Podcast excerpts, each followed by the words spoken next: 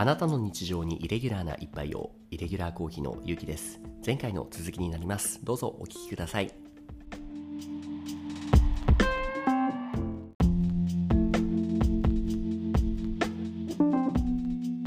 ということでまず一つ目のその、えー、と測るっていうのが重さでしたね、重さですね。はいはい、はい。じゃあ二つ目はどうでしょう？何でしたっけ？二2つ目は時間ですね。時間を測る。これはどういうことでしょう、これはですね、うん。あのまず時間とですねコーヒー抽出の関係の話をちょっとしなきゃいけないなと思ってるんですけど、まあ、簡単に言うとですねあのコーヒーって時間とともに嫌な味が出てくるんです嫌な。よね先に美味しい味が出てきて、ええ。後から飲みたくない味が出てくる。例えば、はい渋みだとか、はいはいはいはい苦みだとか、はいはいはいはい。まあひょっとするとえぐみっていったものが後からどんどんどんどん増えてきまなるほど。質問です、すはい。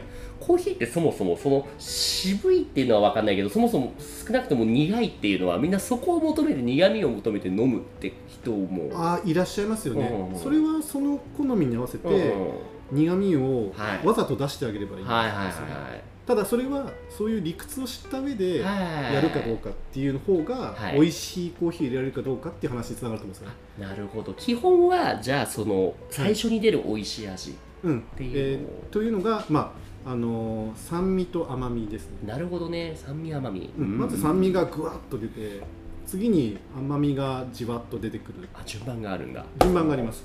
でも、うんそれ順番にこうシーケンシャルに出てくるわけじゃなくて、うん。あのの濃度というかうん最初に酸、まあもちろん全部出てくるんだけど一番濃度が高いのは酸酸味が。味で次に甘みが高くなってえでし苦味と渋みはなんかこうどんどん時間とともに増えていえくっていうイメージですね、ー、それ時間って何かボーダーラインってあるんですか？ありますね。まあ自分の中ではあの3分っていう一応3分。うん、3分超えたらもうドリッパーは外しちゃって、ええ。放出終わりにした方があいいと思いじゃあ3分経った後の結構お湯たらポツンポツンポツンポタンポタンって垂れている雫あれは？あれはもうあの苦味とか渋みが多いあそう液なんだ。体、ええまあ、出がらしみたいなええええええ。え状態だと思った方がいいえなるほど逆にファースト最初のファーストドリップっていう。んですかまあそうですね 1, 投目2投目3投目4投目っていうんですけど、はい、4投目までを3分以内に終わらせる、ええ1投目2投目3投目も比べると1投目が一番じゃあ酸味がそう強いですそうですそうです。なるほど。そうなんですよ。そんな感じなんだ。そんな感じなんですね。で実はまあこれもまあ多分次の回とか別の回で話したいですけど、はい。1投目が一番大事です。あそそうなんれだが大事だからゆえに時間を計ってはいはいはい。おくっていうのが非常に大事です、はい。まあ簡単に言いますと、うん。えー例えばコーヒー飲む時、はい。酸味が苦手ですっていう方がいらっしゃるんあですよね。そう俺そう俺そうです。うん、でその酸味をコントロールする一つの手段として、え蒸らしの時のお湯の量と時間を変えることでええ。それをコントロールできるんです。どうしたらいいんですか？知りたい。知りたい、はい。えー そこ突っ込んで話していいですかね？いいですよ。えーっとですね、うん。これは結論が先に言うと、うん抽出不足を意図的に作るっていうことになります。抽出不足を意図的に作るとは？抽出がたくさんされると、はい。さっき言った通りその酸味がたくさんぶわーっと出て、ん時間とともにしぼんでいって、はいはい。そのし酸味がしぼむと同時ぐらいに甘みがぶわーっと出てきてまたしぼんでいく。で苦味としぼみは時間とともに増えていくはいっていうそういうまあイメこの言葉だけイメージで伝わるかどうかちょっとわかんないんですが、うんまあそんなイメージで出てきますと強さんが頑張って今画面を。その対面で。身振り手振りで。身振り手振りでこう言ってるけどもなかなか伝わらないよねでそのイメージでいきますと、やっぱりええ。酸味が苦手な人にとって同じ一定のやり方をしてしまうと、うん。酸味だ酸味が甘みよりもたくさん出ることになるんですね。酸味が甘みよりも。たくさん出る、はい。そうすると人間の舌っていうのは、うん。どちらかというと刺激物に対して強い反応を示す。ええ。それはなんとなく皆さん分かるんじゃないかなと思うんですね。そうですね。辛いものとか食べると食べる。結構ね。そうですね。はい。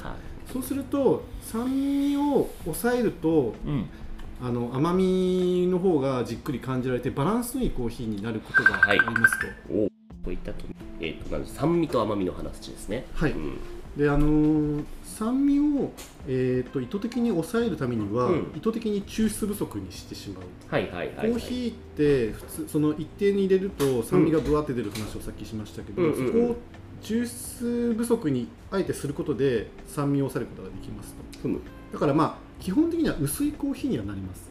なるほど。ただし薄いコーヒーになるっていうのは酸味の量が減るので、はい。飲んでる人にとってははい。酸味がちょっと抑えめで甘みがバランスよく出たコーヒーに感じるんですはいよね、ではいその抽出不足にした状態でまあそれができるっていうのができるようになったらですねうん今度はコーヒーの量コーヒー豆の量をちょっと増やしてあげるんです。ね例えばプラスなるほど 2g とか。そうすると抽出不足にな成分としては抽出不足だから薄いコーヒーになるところを豆を増やすことでバランスをとって、最終的にはいつもの濃度のコーヒーなんだけど、ん。酸味が抑えられて甘みがっていうコーヒーになるはいはい、豆を増やす前の段階のところでまだちょっとついていけなかったんですけども、うん。抽出不足を意図的に作るためにはえ結局お湯を何か入れてで1投目をあえて入れないとかどういうことをすればよかったあそうですんしたっけ？ね。そこの話しないと伝わらないかもしれません、あのうん。基本的には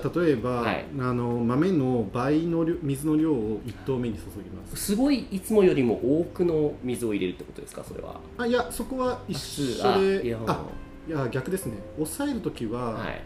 例えばじゃあうん具体的に話しましょう。例えば、豆の量が 15g だとしますよね、はい。15g だったら水は1投目は 30g をまんべんなく注ぐ、うん。と美味しいコーヒーうになる、ん。でここで酸味を抑えたかったらどうするかっていうと、うん。豆と同じか、うん。まあ、それよりちょっと多めぐらい。例えば 20g とか。つまりいつもよりもちょちょっと少なめの量を1投目にお湯を入れるといいってことですね。そうですね。蒸らしが足りてないと、うん。実は抽出不足が起こせます。なるほど。そうすると2投目3投目の方の甘みを高める強く出すこそうですね。とができると。2回目をちょっと増やす。1投目と2投目の量はいつも一緒で例えば 80g 入れるんですけれども、はいはい。それをすると蒸らしが足りてないから抽出不足が起きて、うん。酸味のコントロールができるっていうことになるんですよね、なるほど、はい、で豆の重さがごめんなさい。なん豆の重さはだから例えば 15g だったのを、プラス 2g で 17g にしておくと。豆の量を少し多くするといい多くする。ですねそうですね。ん。抽出不足を自分で作ってるから、い豆の量を増やすことでそこでバランスを取る。抽出不足なんだけど成分は同じぐらいの量が出るように、例えばプラス 2g にする。じゃあ僕みたいに酸っぱいのが苦手な人はまとめるとえーっと1投目のお湯の量をうん。普段よりも少なく入れて、そうですでなおかつちょっとだけ多めの豆で入れるとです。そうですね。酸っぱみ酸味を抑えてで少し甘いコーヒー。になる。なるほど。あよかった聞けて。なるほどね。ありがとうございます。はい。時間を計る関連で他に話すことってありました？